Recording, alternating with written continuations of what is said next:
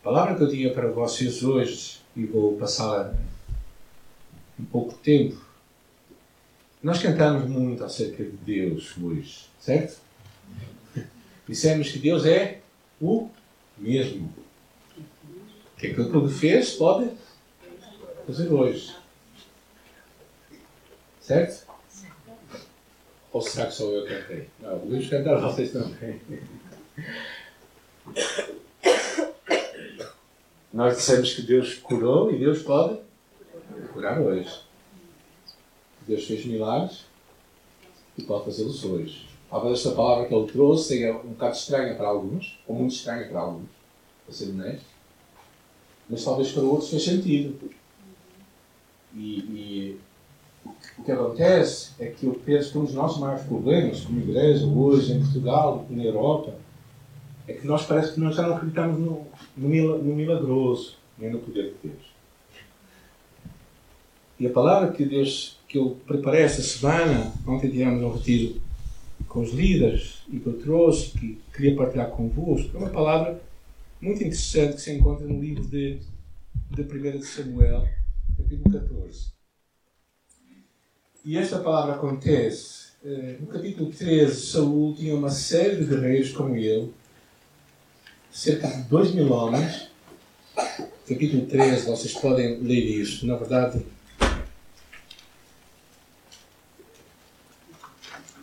fala acerca dele no capítulo 13. Né? Escolheu 3 mil homens. Eu tinha 3 mil homens. Mas de repente, a grande parte daqueles homens 1 Samuel capítulo 14. É, a maior parte daqueles homens o abandonou. Ele ficou com 600 homens diante de um exército de filisteus. E o que é surpreendente nesta história é o que acontece no capítulo 14. Que diz assim: Um dia Jonatas, filho de Saul, disse ao seu escudeiro: Vem, vamos até à guarnição dos filisteus que está do outro lado. Mas não contou nada ao seu pai. É um episódio curioso porque Jonatas foi bravo e foi piedoso.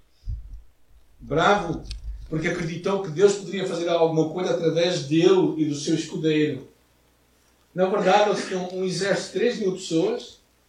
A maior parte deles foi-se embora. Só ficaram 600 os 600 também para atacar os filisteus, que eram milhares e milhares, eram muito poucos. Mas Jonatas decidiu fazer uma coisa. Ele decidiu sair sozinho com o seu escudeiro. E eu parece que nunca tinha lido essa passagem. Eu acho que já li, mas nunca, nunca vi. E quando estava essa passagem, Deus, Deus falou tanto comigo, porque ele diz aqui que ele se levantou, e vejam o versículo, versículo uh, 3, a parte final, diz: E o povo não sabia que Jonatas havia ido. Em cada lado dos desfiladeiros pelos quais Jonatas procurava chegar à guarnição dos filisteus havia um penhasco. Ou seja, ele passou por um desfiladeiro, de um lado havia um penhasco e do outro lado havia um outro penhasco. Ou seja, era um lugar muito difícil de passar. Era um lugar para ele ter com o exército filisteu, ele tinha que passar por um lugar muito difícil para, e ter uma batalha ainda por cima. E, e, e, a história continua dizendo assim: um deles estava no norte e outro no sul. E Jonatas disse ao seu escudeiro: Vamos atravessar a guarnição destes incircuncisos. Talvez o Senhor nos defenda, porque nada impede o Senhor de livrar com muitos ou com poucos. Ou seja, Jonatas, Jonatas acreditou que Deus podia fazê-lo com muitos ou com poucos. E o seu escudeiro lhe respondeu: Faz tudo o que planejar, seguir-te-ei o que decidires. E Jonatas disse: Agradecemos aqueles homens e deixemos que eles nos vejam. E se disserem: Parai até que nos, vos alcancemos, ficaremos em nosso lugar e não subiremos a eles. Mas se eles nos disserem: Subi até nós, então subiremos. Porque este será o sinal para nós de que o Senhor os encarregou continuar nas nossas mãos. E os dois se deixaram ver pela guarnição dos filisteus e os filisteus disseram: Os hebreus estão saindo das cavernas onde haviam se escondido.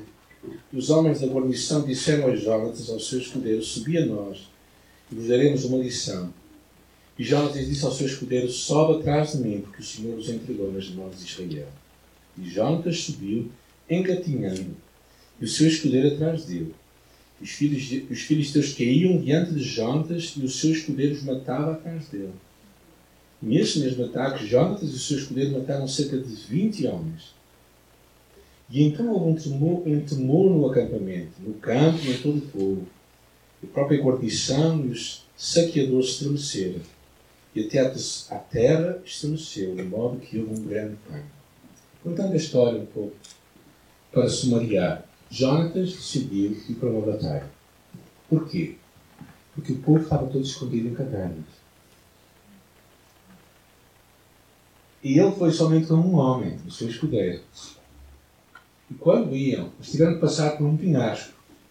Melhor, dois penhascos. De um lado e do outro. E disseram: se Deus quiser que nós subamos até eles, nós vamos ter que subir. Quem sabe um pouco de guerra, sabe quem a subir está sempre em desvantagem. É difícil. Se eles disserem vindo até nós, nós vamos subir e vamos ver isso como um sinal de Deus para nós. E vamos tomar aquele lugar.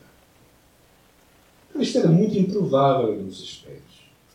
Primeiro, porque os exércitos filisteus eram milhares e milhares. E depois, porque verdadeiramente eles estavam em muita desvantagem, quer em número, quer em circunstância, em terreno. Mas o que percebemos claramente é uma coisa. Primeiro pensamento que eu quero deixar convosco. Primeiro, a ideia claramente da ousadia deste homem. A ousadia deste homem que se recusou a ficar preso dentro de um buraco.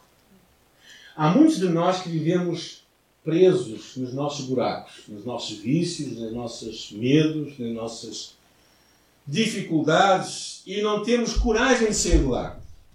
E quando vêm os nossos inimigos, quando temos que enfrentar algum desafio, nós nos fechamos em nós.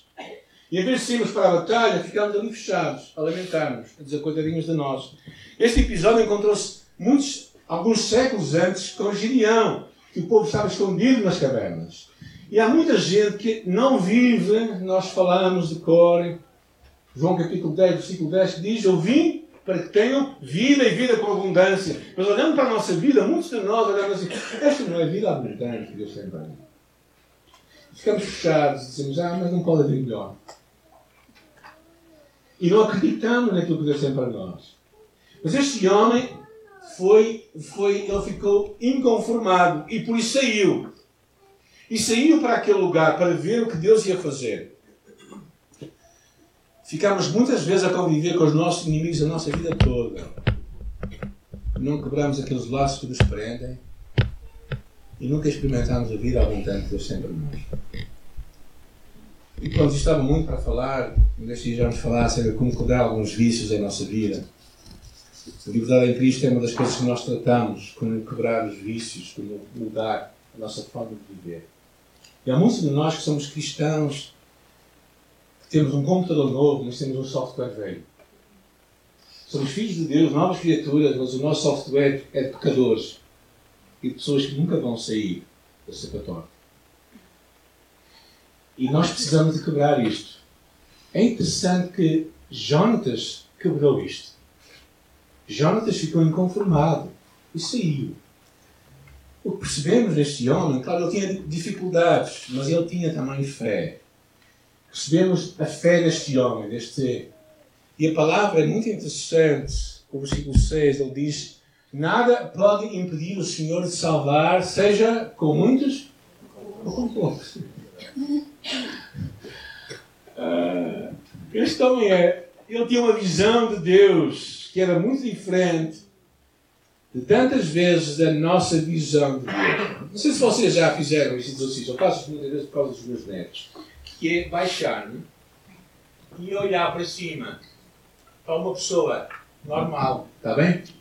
E como é que ela parece? Um gigante, não é? Agora, quando tu és mais alto que aquela pessoa, o que é que a outra pessoa parece? Não é não. É muita perspectiva. Há muitos de nós que olhamos para os nossos desafios e os nossos medos da perspectiva de uma criança. Não é? Estamos a olhar para cima e vemos aquilo tão alto, tão inalcançável, que ficamos, nos rendemos àquilo. em vez de vermos isto na perspectiva de Deus, tal como aconteceu com, com Golias e David, uma história impressionante. Este homem é muito interessante. Há tanto que poderíamos falar sobre isto. O rei Asa diz: Asa clamou ao Senhor. Ao Senhor não custa nada para ti dar auxílio, tanto ao poderoso como ao fraco. Senhor, nosso Deus, ajuda-nos porque em ti confiamos. As palavras de Davi, o Senhor os ajudará e os livrará, ele os livrará dos ímpios e os salvará porque confiam nele. A chave de tudo é esta confiança, esta acreditar a sério em Deus, este nos atirarmos para Deus. E quando nós ouvimos Deus e obedecemos a Deus, confiamos em Deus, porque este é melhor para nós, vamos ver Deus agir. Ah, quando eu fui para a escola bíblica, tinha 19 anos. Quem tem 19 anos aqui? Há, ali, há ali alguém mentiroso, mas pronto, passamos à frente. Ou seja, eu tinha 19 anos, estava a acabar, tinha 18 anos, estava, tinha acabado a escola e, e fui para a escola bíblica. Nós lá tínhamos que pagar os nossos estudos, tínhamos que pagar a nossa alimentação. Eu não sabia como pagar e minha mãe me fez prometer uma coisa, que eu nunca iria usar o dinheiro que eu tinha juntado durante muitos anos de trabalho. Eu disse, está bem mãe, eu vou prometer isso.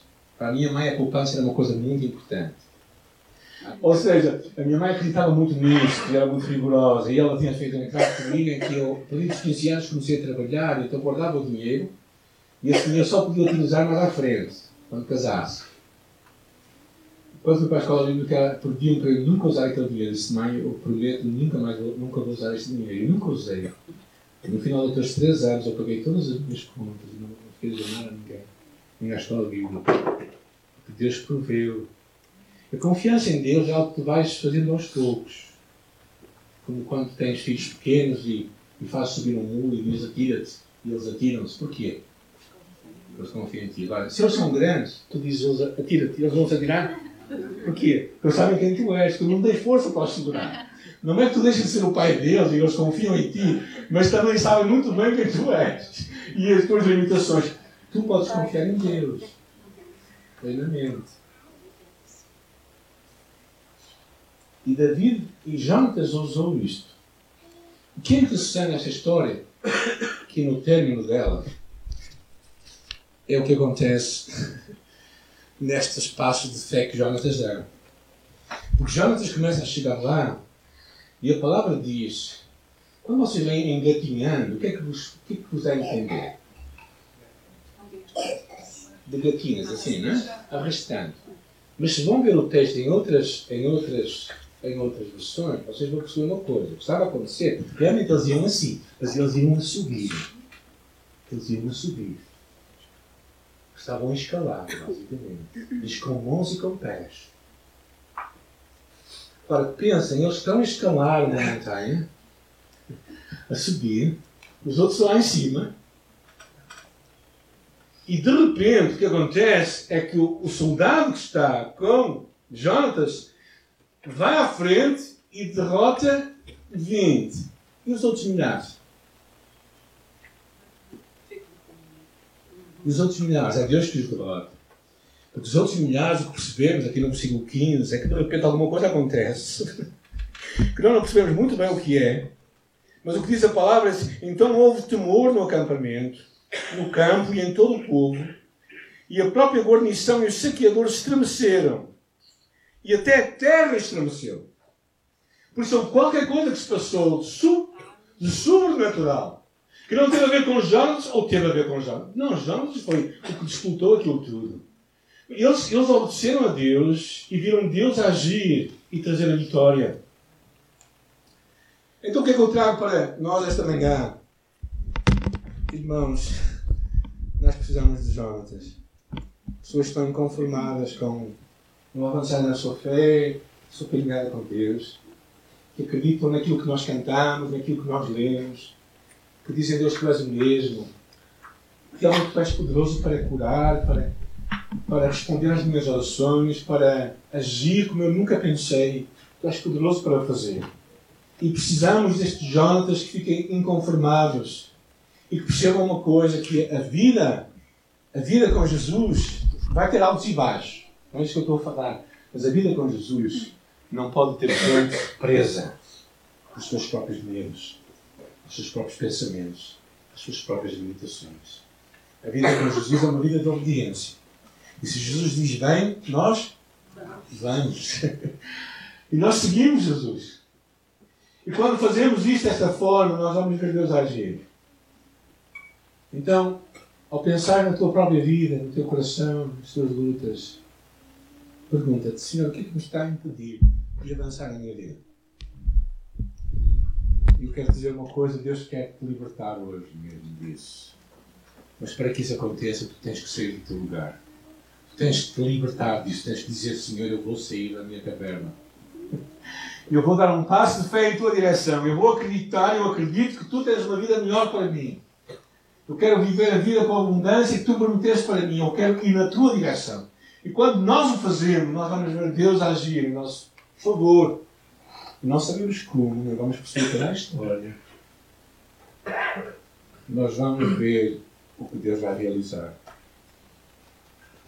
E uh, nós estamos agora, como todos sabem, novo passo de fé, começar uma igreja em Nova Gaia.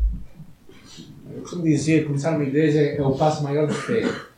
O que isto aconteceu, construir isto é, os americanos dizem peanuts, que é, não é nada comparado com plantar uma nova igreja. Temos um passo de fé, temos grandes desafios. Agora eu acredito que Deus está a chamar muitos de nós para darmos passos assim na nossa vida. Passos em que nós não controlamos tudo, mas nós confiamos tudo. E eu quero, até ao final dos meus dias, se Deus permitir, enquanto estiver cabecinha, confiar em Jesus e acreditar que vai realizar muito mais. Então olha para a tua vida e diz, Senhor, onde é que eu estou? Qual é a minha caverna? Eu quero sair dela. Eu quero ir ao teu encontro. Eu quero dar um passo de fé. Deus está à procura de jovens que não disse nada a ninguém. Sabem porquê que ele não disse nada a ninguém? que ele dissesse aos outros, o que é que eles iam dizer? Não sei, aqui, fica aqui. Mas aqui confortável. Pai, nós estamos aqui 600 e tu queres ir sozinho com o teu escudeiro? Maluco! Tem um pouco de juízo, pá. Então nós, nós somos 600 e não vamos, porque estamos escondidos. Porque muitos deles se esconderam. E tu queres ir sozinho com o teu escudeiro para enfrentar um exército? Sim, eu vou. Eu não digo nada a ninguém, mas eu vou. Que Deus me vai dar a vitória. Eu quero realmente te encorajar a sair da tua, tua caverna e viveres a vida que Deus tem para ti. Vida com abundância. Vida de fé. A tua fé. A fé em Jesus. Porque, para terminar,